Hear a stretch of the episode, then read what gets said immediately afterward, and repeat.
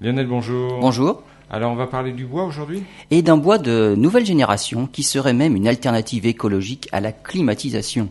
Des chercheurs de l'université du Maryland viennent de mettre au point un bois sans lignite, un bois composite neuf fois plus solide que le bois ordinaire et même susceptible de faire chuter la température d'un bâtiment de 10 degrés.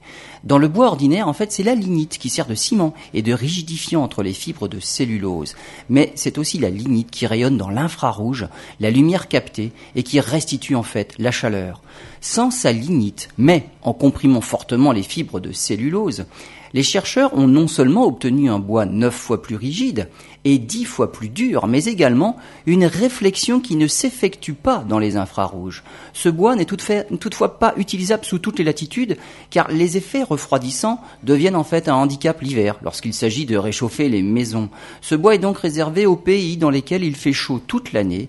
Il limitera naturellement l'utilisation de climatisation, à condition que sa fabrication ne soit pas plus coûteuse que les économies d'énergie qu'il permet de réaliser.